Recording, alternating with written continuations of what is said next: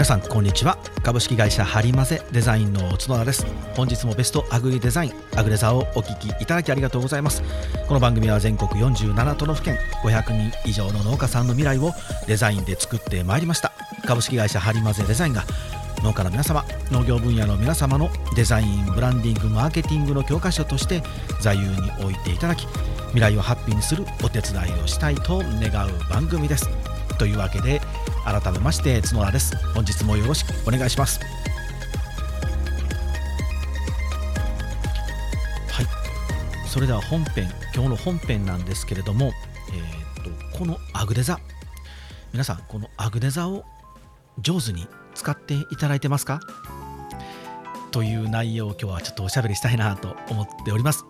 なのでタイトルはですねアグデザの使い方というタイトルにしてみました。うんあの本当にねよくあの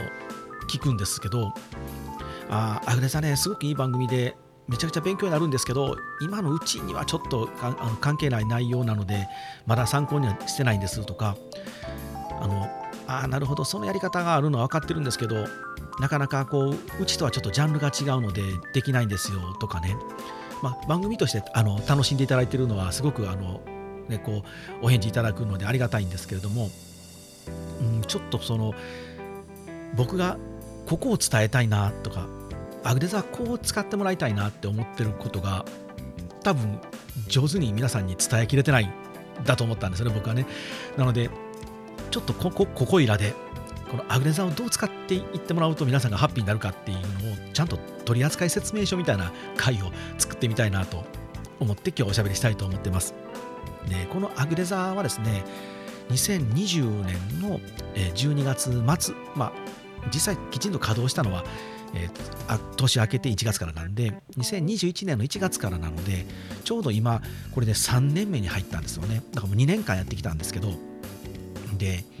最初の頃のリスナーの皆さんのはこんなリスナーの人たちなんだなっていうのと今はねこうかなり違う気がするんですよ。最初はね多分本当にあの個人とか、まあ、あの法人さんでもいいんですけど本当農家さんとか一次生産多分漁業の方もそうですけどもう生産者の皆さんがほぼほぼだったんですね。でも最近は多分ブランディングをしてる方とかもちろんデザインをしてる方もそうですしあとマーケティングをしてる方とか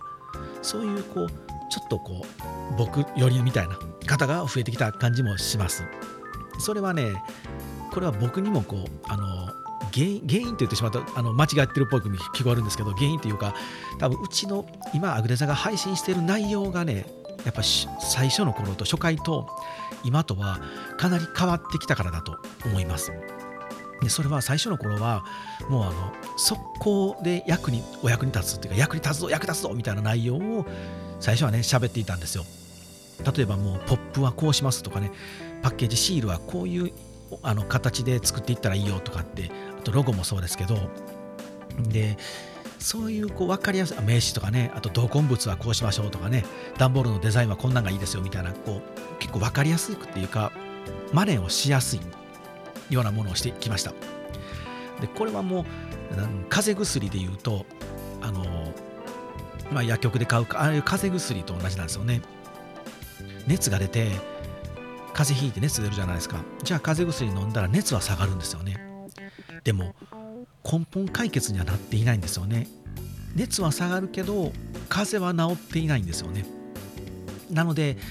やっぱりその熱を下げるっていうことも大事なんでまずはその熱を下げる方法を最初にお伝えしてきましたけど最近はその根本的にこう風邪を治していくというようなうんどっちかというと漢方に近いみたいな内容をねずっと配信してると思うんですよ。なのでその漢方薬の真髄みたいなこう使い方みたいな分かっている方はすごく僕の番組はあの使い方分かってらっしゃってうまく上手に使っていただいてる気がするんですけどやっぱりこうそこで今熱下げたいみたいな時にうちの最近のアグデザーの配信を聞いてもこれちょっと今すぐ使いやんなとかなんか難しいなうちではちょっとそれは難しいなみたいな感じで使っていただけていない感触がねすごくします。うんと例えばまあみかんを売りたいってなった時にじゃあみかんを売るためのキャッチコピーを考えましょう。シールでもポップでもいいんですけどあの段ボールでもいいです。何でもいいんですけどそこに入れるキャッチコピーを考えた時にじゃあ糖度があるよと、ね、糖度が高いよということを書いてみましょう。これでみかんは売れたねという結果が出ました。みたいな話をすると多分みかんを作ってる農家さんはあなるほどじゃあ糖度があるって書いてみようって思って使うんですけどいやうちきゅうりやもんとかねうちトマトやしなみたいなねそのきゅうりに糖度があるって書けへんやんけと。まあ、そりゃそうです僕もあの甘いきゅうりってなんかあのウェって今なりそうな感じしますけどあんま美味しそうじゃないんででもそういう部分をこのアグレザを使ったという形にはしてほしくないんですよね。これはもうアグレザを全然使い切れてません皆さん。これはこの例えばみかんに糖度がみかんのこのみかんを売るときにこう糖度が高いよっていうキャッチコピーを書いて売れましたよとかっていう話をしたいんじゃないんですよね。どのタイミングでポップを作りましたとかどういうポップを作りましたもっと言うとなぜポップを作らなきゃいけなかったかとかなぜポップを選んだのかとかここの部分ですねそこういうねこうもう少しこう奥底にある基本のっていうかもう本当に家でいう基礎工事の土台の部分ですね。この土台にある部分を皆さんに使っていただきたいんですよ。だから糖度がどうのこうのっていうのは正直全く関係がないんですよね。なのでちょっと前にお話ししましたけどあのうちでプロデュースさせていただいた「幸せの星の香り」というこうあの月桃という葉っぱを使った化粧品というかねコスメのやつがあの東京大丸に今ポップアップが出てるんですけどこれをこう大丸のバイヤーに引っかかるようになった施策っていうのはもうラベル見たらね一発で見たらその月桃の葉っぱを使ってると分かるように月桃の葉っぱの形をしたラベルシールを作ったんですねパッケージを。ね、ブランドロゴも作りましたし BI も作りましたけどそういうものはこういうものですってご紹介させていただいた回があったと思うんですけど、まあ、それを聞いていただいてあそんなんうち化粧品なんか作ってないからそんなんできへんし仮にもしね化粧品作ってる方がいたらいやでもうち化粧品作ってるけどそんな自然由来じゃないからそんなんできないしっていうところではないんですよ。そこじゃないんですって。そんな葉っぱの形できへんしうちのうちの商品やったらって思ってほしくないんです。僕が喋ったらそこじゃないんですよね。でアグレザを上手に使うっていうのはそこじゃなくてなぜそのブランドはそういう施策を打ったのか。何を伝えたかったのか。何をどういったタイミングで誰に伝えたかったのかっていうそこの部分を引っ張り出してもらって使っていただけたらできるんですね。なので僕がねあのよくこうビジネスの本とか読んだりとかする時ってこの考え方をしながら読むんですよ。そらアップルとかソニーとか、ね、富士通とかそういう大々企業がやっている Google がやっていることもそうですけど彼らがやっているようなことが全然参考にならないかっていうと正直ねその彼らが例えば Apple はこういう形でこうしましたみたいなことは正直参考にやっぱならないんですよね。それは Apple の財源があるとか Apple だからしかできないっていうことがたくさん書いてあるんですけどそうじゃなくてなぜその Apple はそういうやり方をしたのかっていう部分をまずは考えながら探るんですよね。でそれを探りながらこう本を読んでその読んでる途中からあなるほどこれがこのキーなんだな核になる部分だなって分かればじゃあ今自分がやってる案件にどう使えるかなっていうふうにもう変換しながら僕が読んでいくんですよ。これがそれこそ歴史に学ぶっていうことなんですよね。だから僕は歴史好きなんですけどたまにあのそんな兵法書なんか読んで何が面白いのとかね何も役に立たないのにって言われるんですけど、まあ、そう言ってる方は僕はあえてあのいやこういう役立て方ありますよっていうのは今まで別にそういう人たちには伝えなかったんですよ。ライバルが増えますからね。でも兵法書を読んだり徳川家康の生き方を学ぶっていうことは別にね、誰かを殺しに戦に行く戦争にするってわけじゃなくてそれを今自分が生きている世界に持ってきてさらに自分が今置かれている立場とか今自分が抱え目の前にある問題これをどう解決できるかなっていう本質的な部分を探ってもらいながら自分に自分の中にこう溶かし込んでいってもらいたいですよね。例えばね、シャープ111で僕、農園ホームページについて考えるっていう回を配信したんですけど、こういうのも結局、いや、うちホームページないもんって思ってしまうと、もうそれで終わりなんですよね。あの時に多分僕話したのは、なんかトップページにあのドローンを飛ばして、あの畑で園地でねこう手を振ってる映像をトップページに皆さん持ってくるんやけどあれって何か意味ありますの？っていう話を僕はしたと思うんですけどいやうちそんなトップページ作ってないから別にいいやとかね。もうそれこそさっきも言いましたけどホームページがないからいらない。別に今回はあの大したことの話じゃなかったなとかっていうふうに思ってしまうとあの回は全然アグレザーを上手に使えていないということになります。あそこから何を読み解くかっていうのをやっていただけたら僕は嬉しいなと思います。そういう意味ではその後の112もそうですね。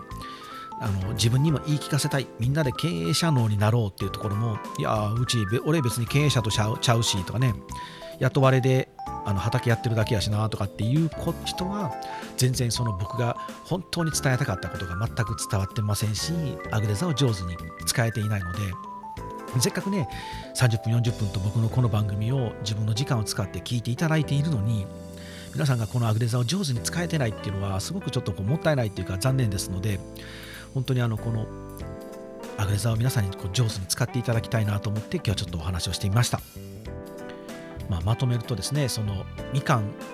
繰り返しですけど例えばみかんが糖度がありますよっていうふうにしてポップに書いたら売れたっていうのはこれはただの経験値ですよねその人が経験したことなんですよねなのでこれはまあみかんの農家さんであれば再現できるかもしれませんけど例えばねその売り場でみんなが糖度があるよ糖度があるよって全員がみかんの農家さんが書いてポップをつけてたらこれ全く太刀打ちできないですよね。太刀打ちできないというか意味意味がないというかもう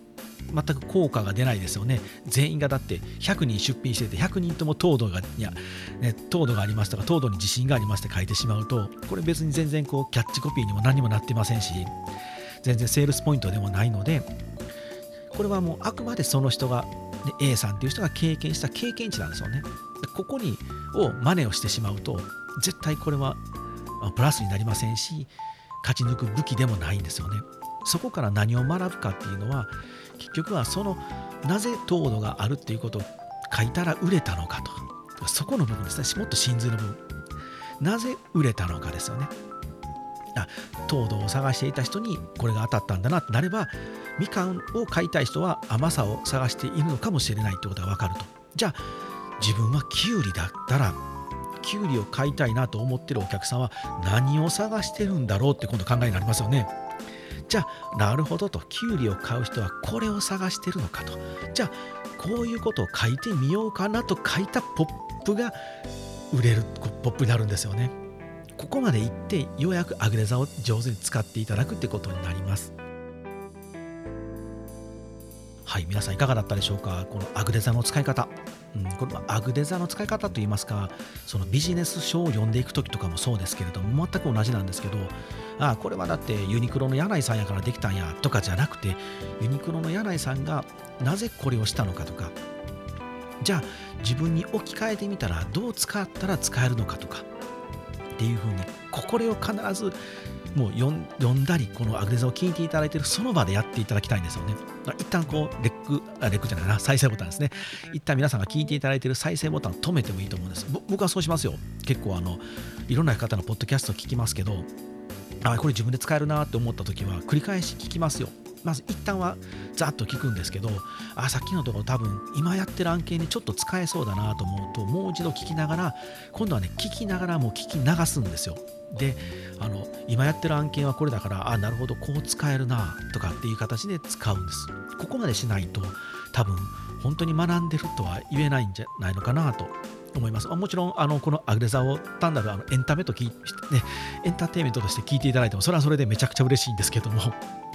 まあ、せっかくならねあの楽しかったなっていうのをプラスあ役に立ったって思っていただけた方が僕はやっぱ幸せなのでぜひ皆さんあの今年もアグレザをよろしくお願いします。なんちゅう終わり方やって感じですね。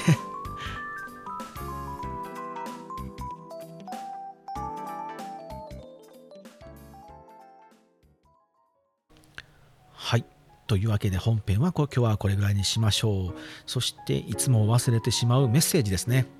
忘れてしまうと言いますかですね。いつもあのこう収録のタイミングとこう若干合わないこともありましてあのせっかくこうメッセージやあのツイッターなどでつぶやいていただいていてもね読み飛ばしてしまうとか読めなかったりするので結構溜まってきたりするんですよ。本当に申し訳ないですね皆さん。なのでちょっとこう溜まってきてしまいましたので一気に読ませていただきますね。もう本当去年の末のこれあれですね。あでもし皆さんあの僕が読み忘れたりとかこう溜まってくるのでちょっと読み飛ばしたりとかあと前に読んだのにもう一回読んだみたいなことあったらですねあの読み飛ばされた方は皆さんあのまた僕に声かけてください読みますのでで2回3回読まれた方はあのもうあの角田っていうのはそういう人間だなと思ってですね諦めてください。もうスルーしてください。はい。えー、っとツイッターからですね。うんとハッシュタグシャープアグデザでつぶやいていただいている方で、えー、こうきさん、え、117回まで追いつきましたとえー、年明けにはプレゼント企画があるみたいで楽しみですと書いていただいてます。ありがとうございます。あります。本日、この後発表します。思わせぶりだな。あのいつものあれですけどね。はい。えー、マッシュさんですね、いつもありがとうございます。今年は直接角田さんにお会いできて嬉しかったですと。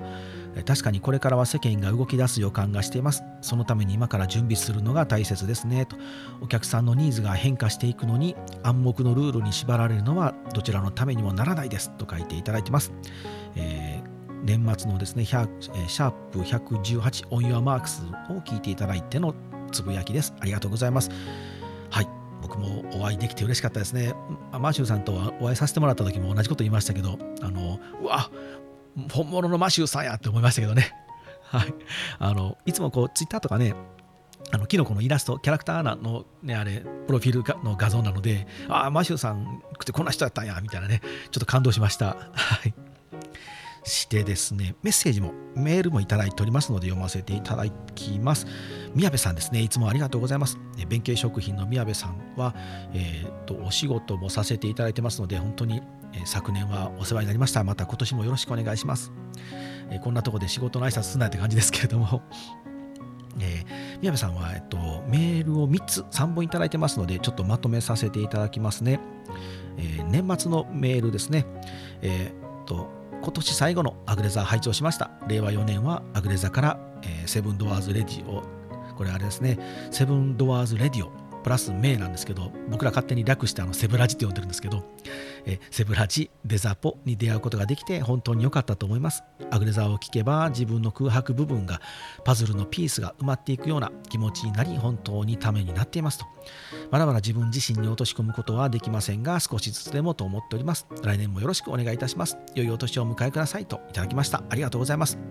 ちょうど宮部さん書いていただいてますね。あのまだまだ自分に落とし込むことはできませんがと。でもこう自分に落とし込もうと宮部さんはしていただいているのはこれがアグレザーの本当の使い方なんですよね。ああ自分には関係ないわとさらっていくんじゃなくてどうやったら今の自分に落とし込めるんだろう今回の話はと思いながら聞いていただけるとあの本当に楽しみ10倍になってくると思いますので、はい、でですね宮部さんはですね年明けにもいただきました。明けましておめでとうございます、えー、先に年末に提案していただきましたっていうのは、これは仕事の話ですね。これはちょっとやめますね。で、仕事の話が飛びまして、えー、魔王信長、しびれますと。なんぼでも聞いていられます。面白い。感服します。角田さんに。と。どんだけ時間をかけたのか、え、どんだけ歴史が好きなのか、熱い思いが伝わってくる、その後、その6ぐらいから、角田さん、目の色が変わってきてるんじゃないかと思いますと。年末年始は仕事でアグネザーをチェックするのを忘れていましたが、今日は一日魔王信長デーでしたと。続編は早く聞きたいですが、ご無理なさらずに続けてください。楽しい時間ありがとうございますといただきました。ありがとうございます。えー、そしてもう一本この続きのメールで、えー、ただいま魔王信長最終話聞かせていただきました最後角田さんがそれでは皆さんさようならと言葉を言った後いやちょっと待ってもう少しいやまだまだお話をと終わっているのに叫んでいるのは私だけじゃなかったと思いますと書いていただきましたえー、儚いの言葉が過ぎりますと。数えきれない人の命を奪いでも結果的にそれ以上の命をつないでいく。戦国時代の話を聞くのはめちゃくちゃ面白いですと。ワクワクします。本当にお疲れ様でしたと。安土城に必ず行きますといただきました。ありがとうございます、えー、それこそ本当皆さん宮部さんはじめ皆さんですね。信長編を全部聞いていただいた方は本当にお疲れ様でした。お付き合いいただきありがとうございます、えー、完全にあの趣味の時間なんですけれどもえー、全部で9話配信させていただいたんですけど、ああ、喋り足らないですね。うん、40ぐらいは欲しいですけど、さすがに40話喋るともう本当に何の番組か分からなくなるので、今日はもうアグレザの使い方をこんだけ喋っておきながら歴史の話をするのもあれなんですけど、歴史はね、本当にあの学ぶところが多いですよ、皆さん。これは信長やからとかね、そんなもん失敗してね、相手を殺して首切りますとかってそんなん今の現代ないのにとかって思うんじゃなくてですね今の自分がだったら彼らが考えたことはどう自分は考えるだろうとかその考え方とかその乗り切り方を今自分にどう使えるんだろうとかっていうふうに考えてもらいたいんですよね。どこかでお話ししましたけどなんかあの家康が関ヶ原の時にね喋ったかもしれないですけど家康がちょっと戦況が悪いと負けかけてる時に本陣を前ガーンと進めたっていうエピソードを喋った時に僕はこれを自分がもう使ったんだよって話をどっかでしたと思うんですけど僕はだから別に戦に出てたわけじゃないんで本陣を張ってるわけでもないですし前に本陣を前に進めてないんですけど家康のそのねあの判断を今自分がビジネスやったら今僕が置かれてるこのピンチはどう家康なら切り抜けるんだろうと思った時にあ家康はあのやばいタイミングに本陣前に決断出す決断したなって思ったら僕は自分のピンチの時にも引かなかったんですね。ここは負けずに前へ出ようと。前へ進めたことが今いい結果につながったなって話をしたと思うんですけどそういう形であこう自分ならこうどうできるんだろうってやっぱ咀嚼しながらこう学んでいくのが楽しいなと僕はね思ってますので皆さんにもそうこのアグレザを使っていただけたらなと思っております。あちなみにあの信長編は第1話はねちょっともう一月前に撮ってたんですけど2話から9話までをこのお正月休みに撮ってなのでも資料を作るのももう正月休みは本当全部それで潰しましたよ。1週間か2週間ほどずっとそれやってましたけど。で、えー、2話から9話まで一気に録音したんですよね。そしたらね、それこそあの、矢部さんも5話か6話ぐらいから人が変わったって書いてくれてましたけど、大体それぐらいあたりから、なんか口の中がね、血の味がするんですよ。もうね、力入って喋りすぎて、なんか多分喉が擦り切れてるんだと思うんですけど、なんか、あ、なんか血の味するなと思って、それぐらい、あの、正月休みは信長でした。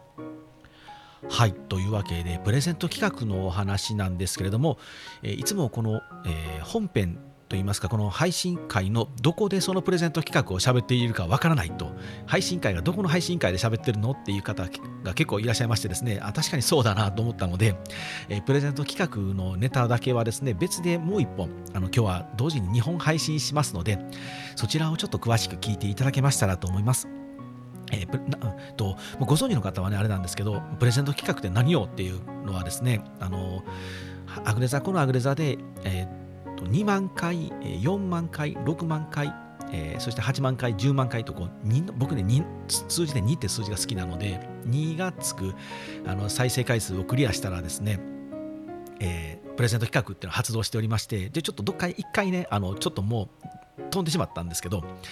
あのあまりにもザーッと再生回数が上がって飛んでしまったので、えー、今回4回目なんですけれども、えー、交通費そして相談費は一切いただきませんと無料です。